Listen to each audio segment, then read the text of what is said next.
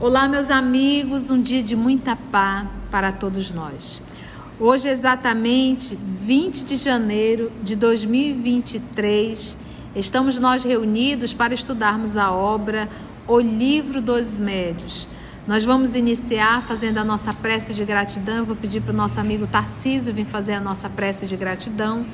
E logo depois nós iremos entrar na segunda parte, capítulo 24, intitulado Identidade dos Espíritos. É um capítulo muito importante. E às vezes eu fico a me perguntar: a gente já tem aí 30 anos de Espiritismo, e quando nós fomos fazer lá atrás o início da, da prática mediúnica, nós não tivemos uma tia chata a nos falar, antes de iniciar a prática, estude o livro dos médios. Então eu fiz um curso, né, que as instituições normalmente fazem um curso, muito ampassant, e fomos para a prática mediúnica e apanhamos bastante.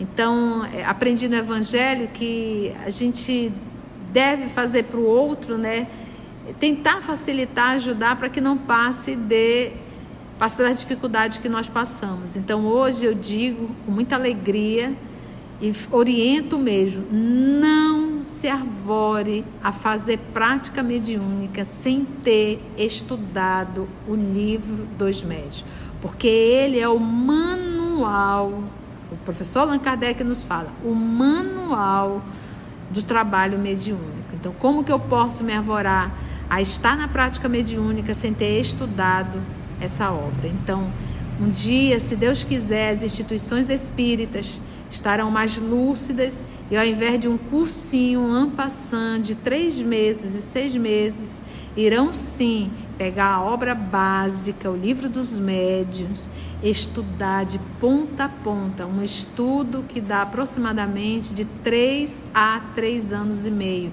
Se for estudado seriamente, como a gente brinca aqui em Manaus, no ticadinho do Jaraqui. Então vamos envolver o nosso irmão Tarcísio, que irá fazer a nossa prece de gratidão. Amado Mestre Jesus, espiritualidade amiga aqui presente, queremos te agradecer, Senhor, por mais essa oportunidade de ensino, por essa obra, Livro dos Médiuns. Agradecer também ao Allan Kardec por ter publicado essa obra, que essa obra possa chegar a tantos corações que não entendem o que é espiritualidade, que é a mediunidade. Tu possas, Senhor, através desse livro e desses irmãos que estão aqui conosco, espirituais e encarnados, contribuir para que chegue a tantos corações. Obrigado pelas bênçãos de mais um dia de ensino, que possamos assimilar todos os ensinamentos que aqui agora vamos receber que recebemos, que possamos praticar no nosso dia a dia. Que assim seja. Obrigada, amigo. Então hoje nós vamos retomar o item 7, tá? Só lembrando, a semana passada fiquei em dúvida, em dúvida, em débito com vocês.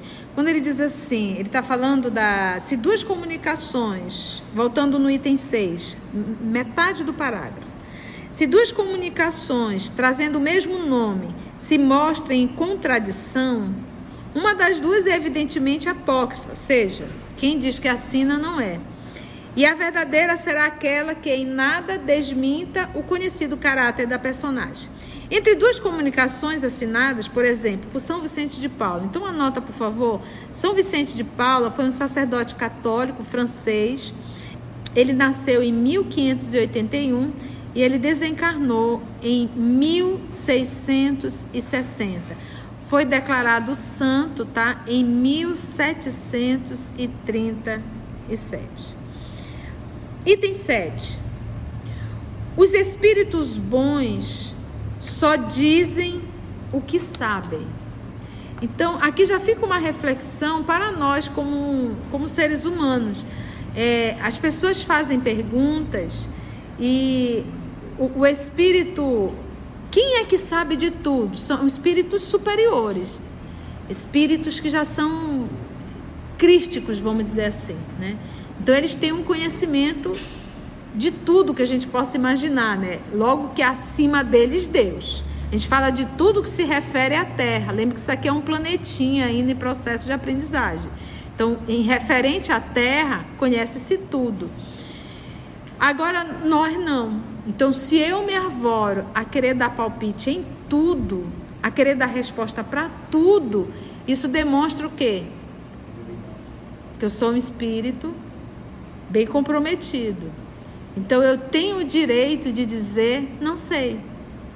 Quem é que quer dar resposta para tudo? Quem, quem, é o movimento? É do egoísmo ou do orgulho? Do orgulho. Porque para dizer eu não sei, você tem que ter humildade. O orgulhoso jamais vai querer dizer não sei. Ele vai querer dar pitaco em tudo. Né? Ele é capaz até de discutir com alguém que seja um profissional da área, mas ele vai discutir e dizer: não, você está errado e eu estou certo. Eu, gente, nós temos um, uma obra que está no nosso canal chamado Boa Nova. Eu fui ouvir ontem, por uma necessidade, um capítulo, A Luta contra o Mal. Gente, que espetáculo. E, e quando eu ouço os comentários da tia, fica bem claro que não é da tia quantas lições. E eu me emocionava ouvindo, porque eram lições. Porque dizem que a melhor forma da gente aprender o Evangelho é quando a gente está com dor. Diz que a melhor forma da gente falar do Evangelho é também quando a gente está com dor. Porque a gente fala com conhecimento de causa. A gente entende refletindo com a dor. Então, quando Jesus diz perdoa, ele estava na cruz verdade? Falar de perdão preso em uma cruz, né? É conhecimento de causa mesmo. Então eu ali ouvindo aqueles comentários, o estudo riquíssimo e quão nobres lições. Os espíritos bons só dizem o que sabem. Calam-se, calam-se ou confessam a sua ignorância sobre o que não sabem. Então, por exemplo, no livro dos Espíritos, várias perguntas foram feitas e o que os Espíritos muitas vezes respondem é: não nos é permitido revelar. Por que, que não é permitido? Porque a gente não ia dar conta de aprender, de entender. Vai complicar mais. Nós temos lições muito maiores para aprender, a nossa necessidade. E qual é a nossa lição primária que a gente ainda não aprendeu? Bater quem? Orgulho e egoísmo. A gente ainda não aprendeu a lição primária: amai-vos uns aos outros, como eu vos tenho amado. Pronto. Os maus falam de tudo com firmeza eles respondem, está errado, mas ele afirma. Porque a mentira não vem de boca limpa. A mentira vem de boca suja. Os maus falam de tudo com firmeza, sem se preocuparem com a verdade. Toda heresia científica notória todo princípio que choque o bom senso revela fraude, desde que o espírito se apresente como esclarecido.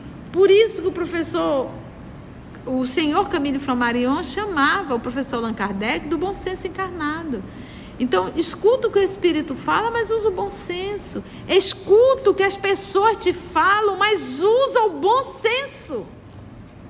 Como nos falta bom senso na vida. Às vezes as coisas estão óbvias na nossa frente, a gente não consegue,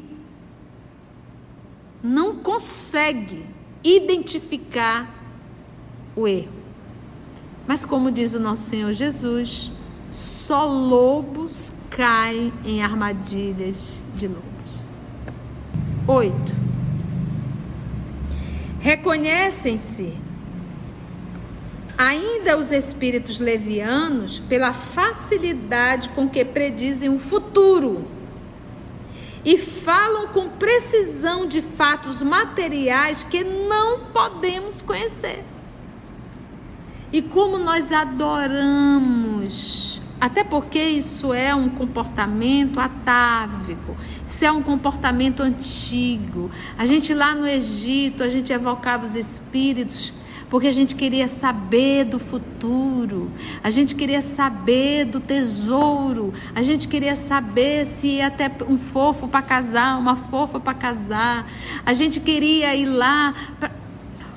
O que, que nós aprendemos em Espiritismo? O futuro está pronto? Não. O futuro não está pronto. Porque Tia, como que o futuro não está pronto? Se ele tivesse pronto, eu não teria livre-arbítrio. Eu estaria submetida a um determinismo. Então, o que, que nós sabemos? Nós sabemos que nós vamos reencarnar no planeta Terra, no Brasil, no estado do Amazonas, na cidade de Manaus, no ano de 71, no mês de dezembro, na família Oliveira Freitas. Terei aproximadamente oito, nove irmãos. Serei filha da senhora Nazaré do senhor Pedro. Isso é uma programação. A minha condição financeira, tudo isso é uma programação. Como vai transcorrer, isso é o livre-arbítrio. Quantas tentações a Conceição sofreu? Ela poderia cair ou não. Se a Conceição fosse uma pessoa interesseira e casasse por dinheiro, isso estava na programação dela? Não. Entende o que eu quero falar? Então, o futuro não está pronto. Sou eu, com a minha atitude de hoje, é que vai falar do futuro. Então, por que, que eu vou estar evocando espírito para estar falando do futuro? Se eu sei que o futuro é responsabilidade minha do que eu estou fazendo hoje. Tia, eu quero um futuro bom. Então faço bem hoje. Tia, eu quero ter um corpo saudável. Cuide dele bem hoje. Eu estou com uma mãe, você sabe, fazendo tratamento oncológico. E quando a gente está ali no hospital da oncologia, eu fico olhando aquele ali cigarro câncer nos pulmões. Aquele ali, bebida, câncer no fígado. Então, quantas enfermidades no nosso organismo por conta dos nossos excessos, dos nossos vícios, não só químicos, mas também morais. Porque um ódio, uma revolta, uma raiva é, nutrida dentro de nós, isso também vai dar câncer. Então, eu não preciso saber do futuro. Eu tenho que olhar o que eu estou fazendo hoje. Porque o hoje eu estou arrumando a cama para eu deitar amanhã. Mas, tia, aqueles processos de expiações, nós temos duas opções. Se você nasceu já em regime de prisão, você já nasceu deficiente físico-mental, você aí foi foi retirado o teu livre-arbítrio. Tu está em regime de prisão. Agora, se você nasceu andando, falando, enxergando, pensando, decidindo, levantando da cama, indo estudar, você está usando ainda a sua liberdade. Então, se você está usando a sua liberdade, isso quer dizer, tu estás sendo responsável pelo que tu estás programando para o teu dia de amanhã. Entende? Então a enfermidade não é uma imposição divina. A enfermidade é a falta de respeito que nós temos para com o nosso organismo. Outra, nós temos hoje uma indústria alimentícia que não está preocupada com a tua saúde. Ela está preocupada com os lucros. Nós temos hoje uma indústria de farmacologia que não está preocupada em salvar tua, da tua vida. Ela está preocupada também com os lucros. Então, esse é o mundo que nós vivemos.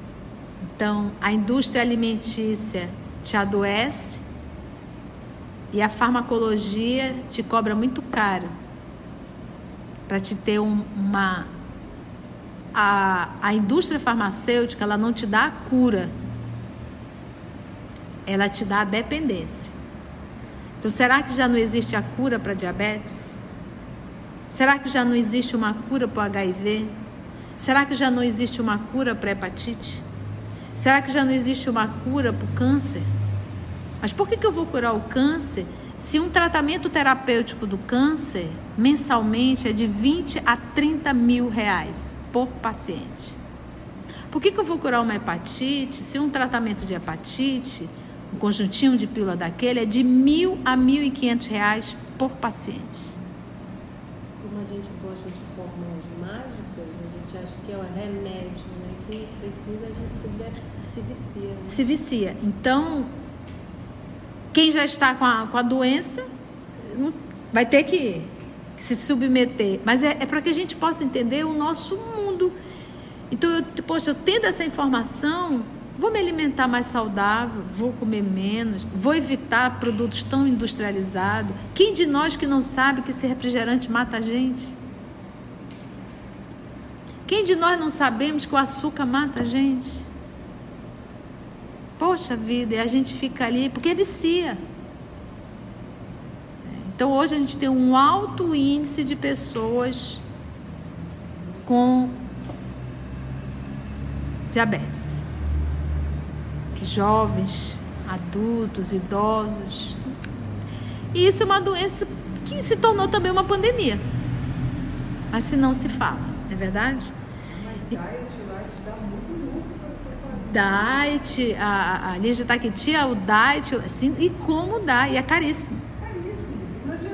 E não adianta nada, né? Fecha a boca mesmo, coma menos e vá correr na rua. Acho que por isso que Jesus andava para todos os lados, né? Ele ia sempre andando e descalço, que ia aproveitar e fazer a massagem nos pés. A gente é, é porque andar descalço faz bem. Andar descalço é, é faz bem para a sola do pé. Então fuja dessas, desses tipos de espíritos que vai falar do teu futuro. A gente trouxe aqui o nosso dia a dia para a gente saber que o futuro, quem está escrevendo, somos nós. Leva refrigerante para tua casa e toma todos os dias. Eu te dou alguns anos só para você se tornar diabético. É preciso ser um mago? Bom senso. Começa a tomar bebida alcoólica para você ver só onde é que você vai parar. Eu tenho um sobrinho que dói meu coração, mas ele fuma. Mamãe está com câncer por conta do cigarro na boca. E eu olhei para ela e disse assim: Você está vendo a vovó? Você já diminuiu, pelo menos? Você já parou? Não, tia, eu diminuí. Você está vendo? Você está vendo? Essa é a humanidade terrena. Reconhecem-se ainda os espíritos levianos pela facilidade com que predizem o futuro e falam com precisão de fatos materiais que não podemos conhecer. Então, se eu acabei de saber que o futuro não está escrito, logo, se o espírito vai falar do futuro, ele está sendo o quê? Leviano. O futuro não está escrito, então ele não pode falar do futuro. Agora o espírito vai e fala do futuro. E você sai dali pensando, pensando, pensando. Tanto tu pensou que acabou o quê? Às vezes acontecendo. E às vezes não era para acontecer, você procurou. Você vai casar daqui a não sei quantos anos. Foi ser autossugestionada. Se envolveu às vezes numa relação, você diz, ai meu Deus, é essa. E não era. Se enrolou. Entendeste? E mudou totalmente o caminho da tua vida. Os espíritos bons podem fazer que as coisas futuras sejam pressentidas. Quando, quando isso for útil. Pressentido, você tem uma sensação que Né? Você tem um, um movimento de dizer, eu acho que vai acontecer isso, e acontece. Mas eles, isso, eles só fazem isso quando. É, por exemplo, eu tive uma experiência que depois eu entendi por que, que foi útil. Regina, está até no mundo espiritual, já minha amiga. Um beijo, meu amor, para você. No, eu, eu, eu dava um curso de livro dos médios numa instituição na quinta-feira. Num domingo antes, eu tive um sonho de um velório dentro do centro espírita, que eu estava na quinta-feira. E aí eu e eu chegava no centro, quando eu via aquilo, eu dizia assim, mas velório no centro? Não é porque foi tudo muito rápido, não deu tempo. Mas eles estão organizando. E eu acordei com aquilo, mas eu não comento esse tipo de sonho. Na quinta-feira, quando eu fui dar o curso, ao chegar lá, nossa querida Regina não estava, era ela que abriu o centro. E eu perguntei: e cadê Regina? Conceição, o neto dela, de 22 anos, o neto dela, na quarta-feira, acabou de almoçar, foi dar aquela cochilada, infartou. Lembra do sonho?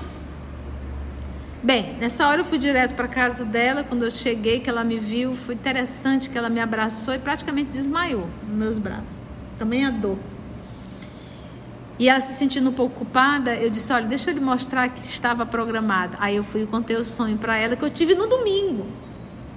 Pero eu digo para você ver, Rê, que já estava programado, fazia parte. Ele era autista. Um pouco de esquizofrenia também. Às vezes ele tinha crises muito violentas fazer a parte.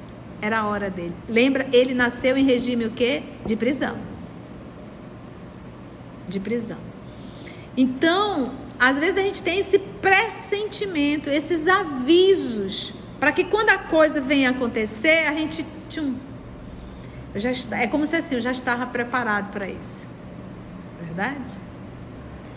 Os espíritos bons então podem fazer que as coisas futuras sejam pressentidas quando isso for útil. Aí finalizando, como diz a nossa querida Carla, tia, finaliza. Nunca, porém, fixam datas. Lembra do 2012? Todo mundo doido aí com 2012, não era? 2012, 2012, o que tinha de espírita nisso, ainda coloca palavras na boca do nosso Chico. Por misericórdia, escuta isso aqui, olha. Nunca, porém, fixam datas.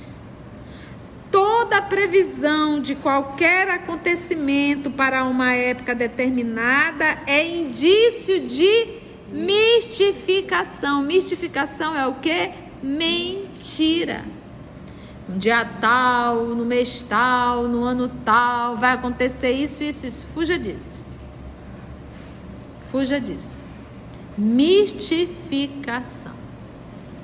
Então, quando você fala que o Chico falou que no ano tal, no mês tal, poxa, você está chamando ele de mentiroso, de mistificador. Então, ao invés de nós estarmos procurando aí nos, no YouTube essas coisas místicas e mentirosas, perdendo tempo, vamos nos preparar para estudar as obras básicas e subsidiárias, porque aí sim nós estaremos aproveitando melhor o tempo que Deus nos dá. Foi bom, gente? Deu para aprender alguma coisinha? Você que está acompanhando aí pelo nosso canal, não esqueça de dar o seu like, fazer a sua inscrição no canal e ativar o sininho, é verdade? E se possível, deixe um comentário, porque a gente adora ler o comentário de vocês. Um grande beijo. Antes de orarmos em agradecimento, vamos ouvir algumas considerações da tia que destacamos neste estudo para a reflexão dos ensinamentos. Vamos aos destaques da tia? Então, se eu me arvoro a querer dar palpite em tudo, a querer dar resposta para tudo, isso demonstra o quê? Que eu sou um espírito bem comprometido. Então eu tenho o direito de dizer não sei. Diz que a melhor forma da gente falar do evangelho é também quando a gente está com dor. Porque a gente fala com conhecimento de causa. A gente entende refletindo com a dor. E qual é a nossa lição primária que a gente ainda não aprendeu? Bater quem? Orgulho e egoísmo. A gente ainda não aprendeu a lição primária: amai-vos uns aos outros, como eu vos tenho amado. Então, escuta o que o Espírito fala, mas usa o bom senso. Escuta o que as pessoas te falam, mas usa o bom senso. Como nos falta bom senso na vida? O que, que nós aprendemos em Espiritismo? O futuro está pronto? Não. O futuro não está pronto. Porque, tia, como que o futuro não está pronto? Se ele tivesse pronto, eu não teria livre-arbítrio. Eu estaria submetida a um determinismo. Então, o futuro não está pronto. Sou eu, com a minha atitude de hoje, é que vai falar do futuro. Então, a enfermidade não é uma imposição divina. A enfermidade é a falta de respeito que nós temos para com o nosso organismo. Assim, concluindo o nosso estudo de hoje e agradecendo o nosso Mestre Jesus por mais este momento de aprendizado, vamos orar? E agradecemos a Deus, nosso Pai, e a espiritualidade amiga por mais uma oportunidade de estudo.